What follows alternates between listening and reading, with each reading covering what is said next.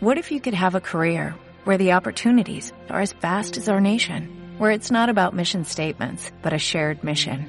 At U.S. Customs and Border Protection, we go beyond to protect more than borders, from ship to shore, air to ground, cities to local communities. CBP agents and officers are keeping people safe. Join U.S. Customs and Border Protection and go beyond for something far greater than yourself. Learn more at cbp.gov/careers.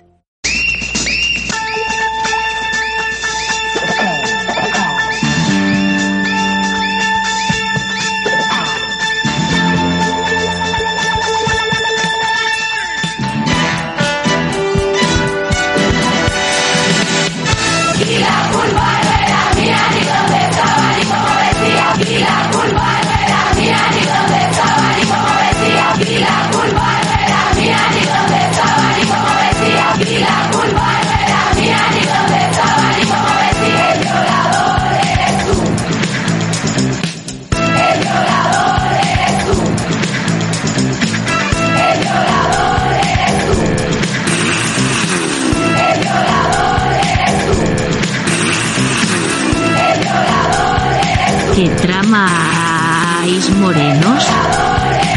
Por si no ha quedado claro, este es un mensaje para que te hagas fan de este canal. ¿Quieres escuchar contenido exclusivo y ayudar a un murciano encabronado? Pues ya sabe usted. Besis de fresis.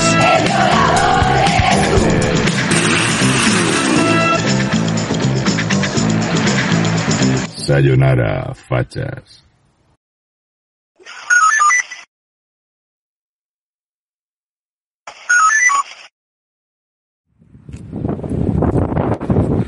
Hace mucho viento.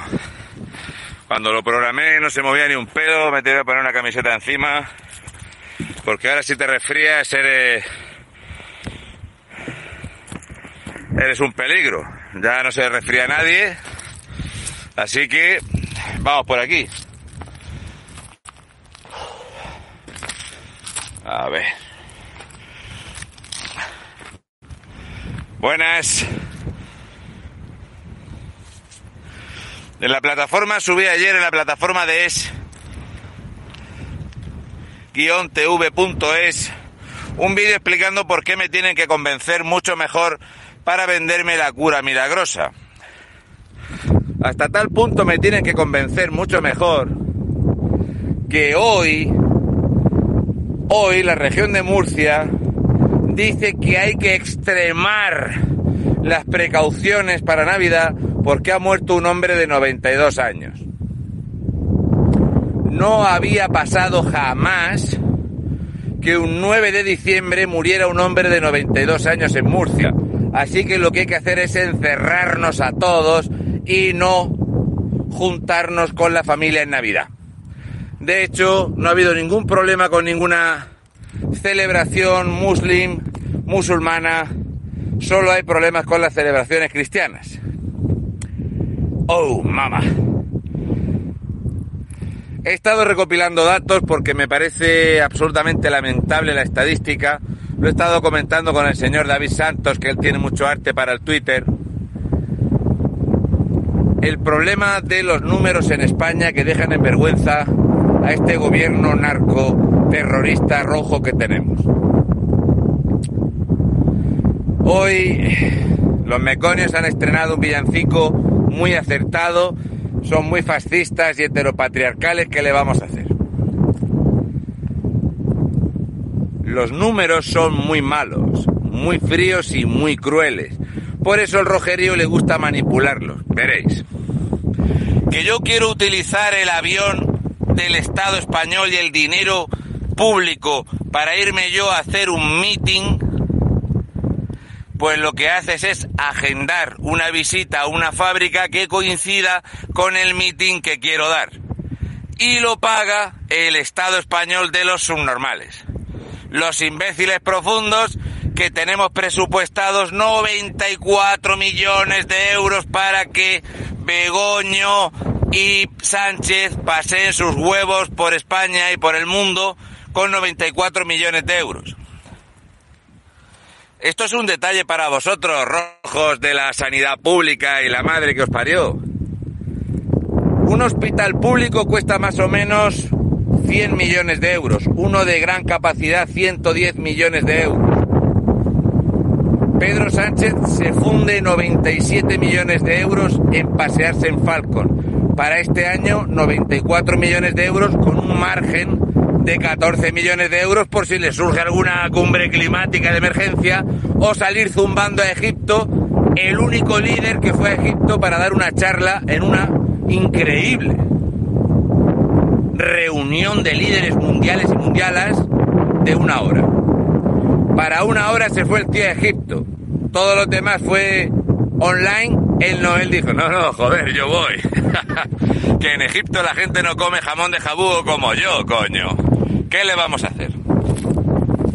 Entonces, como los números son muy malos, los números son muy duros, ya al rojerío no le gustan los números, he preparado y he estado repilando datos sobre mortalidad excesiva, sobre natalidad, sobre la crisis que nos va a matar a todos. Este problema que afecta al 0,5% de la población y que si eres mayor de 71 años, tienes una enorme probabilidad del 0,2% de que termine con tu vida. Por lo tanto, si tenemos en cuenta que al año más o menos en el mundo mueren 6.000 personas porque les cae un rayo, hay más gente que muere de ataques, golpes, coces de vaca que de ataque de tiburón, aunque los tiburones tienen la mala fama. Los leones son los malos, pero los que más matan en África son los hipopótamos. Pues así se consigue tener a una ciudadanía cagada de miedo. Estos vídeos los tendré que subir a la plataforma ya que YouTube no permite ningún tipo de crítica ante la dictadura actual en la que vivimos. Por eso es una dictadura. Por eso España tiene la peor prensa de los países avanzados del mundo. que te haga este rank en Estados Unidos con lo que tienen allí, ¿cómo será la nuestra? Os voy a decir un dato.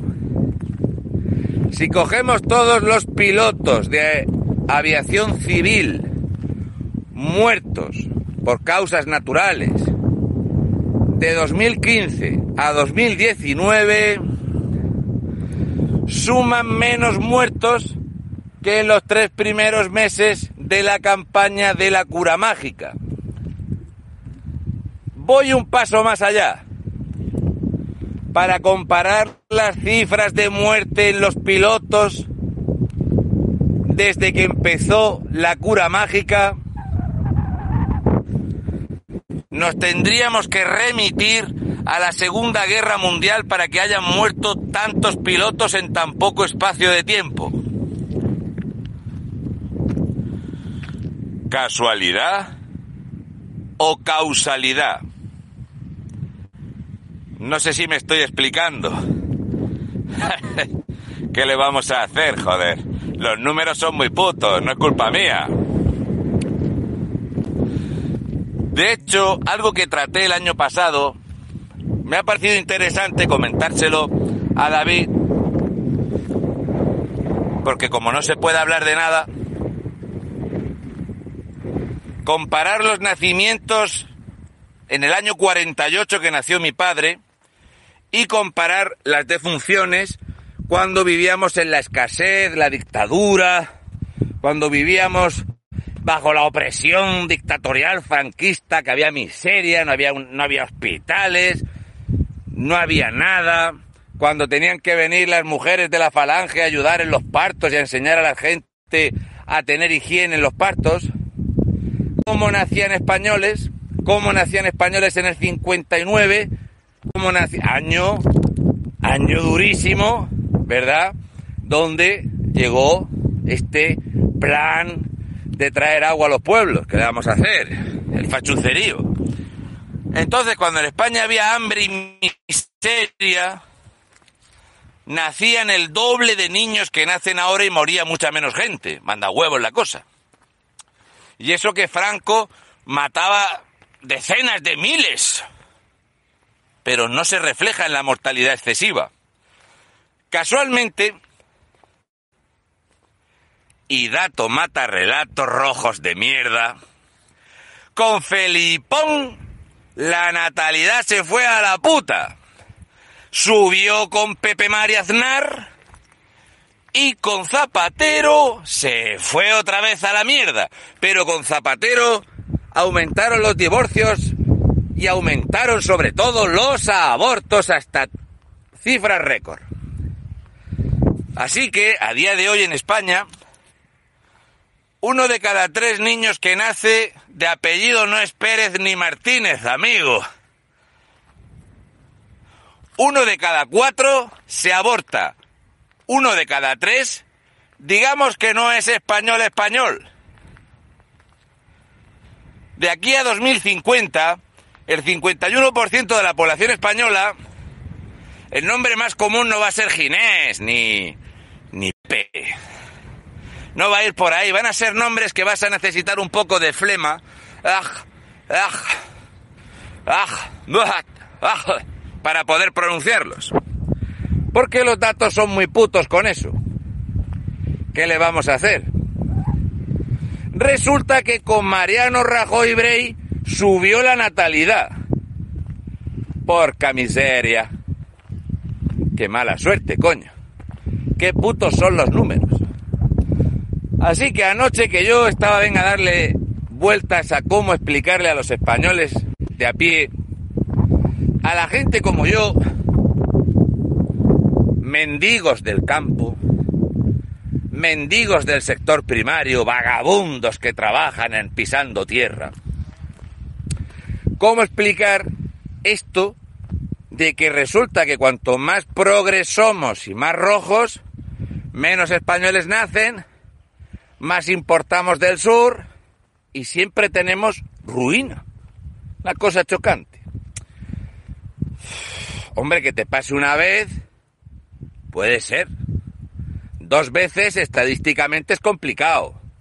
Pero es que me cago en la leche. Cada vez que gobiernan los rojos con el puño en alto, la gente no tiene churumbeles, aumenta la deuda, tenemos el mayor ranking de pobreza de Europa. ¿Va a ser por algo que? Qué cosa, ¿eh? Me cago en la leche. O sea que cuando vivíamos en una dictadura ultraderechista, fascista, opresora, que las mujeres no tenían derechos y los hombres eran todos unos maltratadores y no sé qué pollas y no sé qué.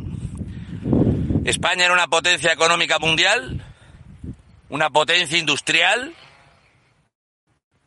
y teníamos una sanidad acojonante. Hasta el punto era la sanidad que el español número uno, Francisco Bahamonde, el tío murió en una cama de la Seguridad Social. No se fue a la Ruber International. Qué cosas, cómo son los fachuzas, me cago en mi vida. Qué cosas, qué cosas. Otra cosa que os voy a querer explicar es por qué tener una prensa tan mala hace que tengamos una opinión los españoles tan manipulada, tan absolutamente manipulada. Os voy a explicar la misma noticia desde dos puntos de vista. Uno sería neutral y otro sería de prensa que recibe dinero de las instituciones públicas y del Estado. Esto os va a sonar que lo habréis visto seguro. Foto de Pedro Sánchez sonriente con Úrsula von der Leyen, la amiguita de Pfizer.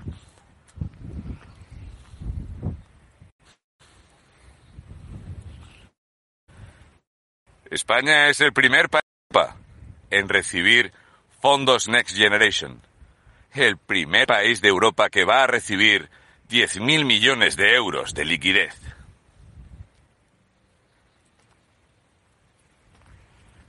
Versión neutra de la noticia, sin publicidad institucional.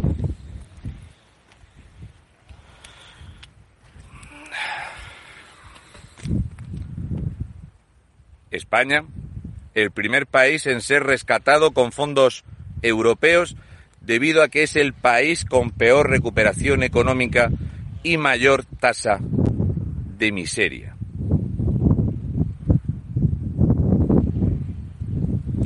No suena igual, no suena igual que te rescaten porque eres pobre a que tengas una fabulosa política exterior que hace que seas el primero en la lista para que te den dinero a deuda.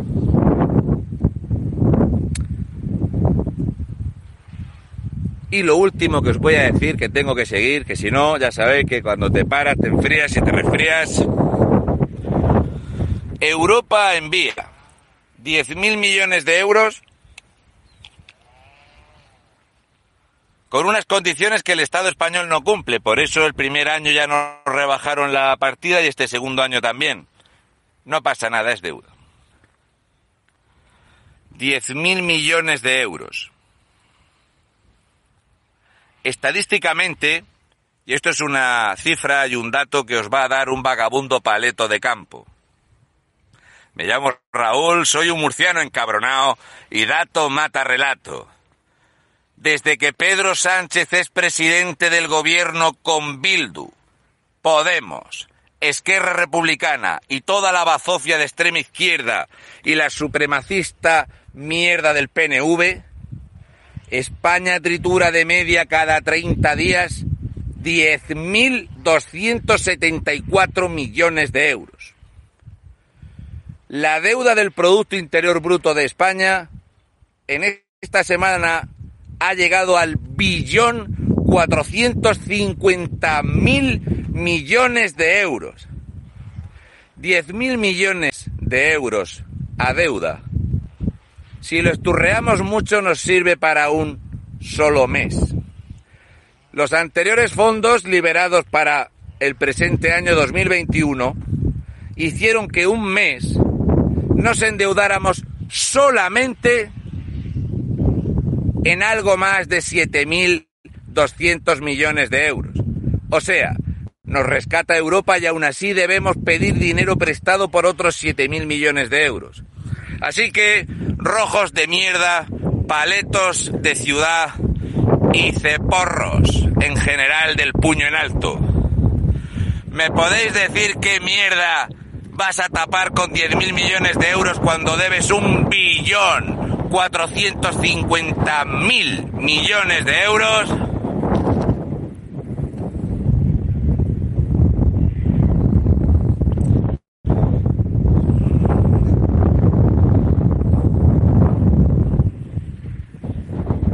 ¿Lo habéis entendido ya? Ay, por cierto, la última pincelada. Cuando tú vas a los presupuestos generales del Estado, en un aumento del gasto del español medio del 8%, en una presión fiscal que va a subir un 6,8% y un crecimiento económico del 6,6%, pueden pasar varias cosas. Lo digo porque nos ha pasado en 2019, 2020 y nos ha pasado en 2021. Las previsiones del gobierno no han dado ni una. Han fallado en algo más de 132 mil millones de euros. Cuando queráis me lo rebatís y cuando veáis que no me lo podéis rebatir, me coméis los huevos por detrás. Besi de fresi rojos. Y que os den por culo.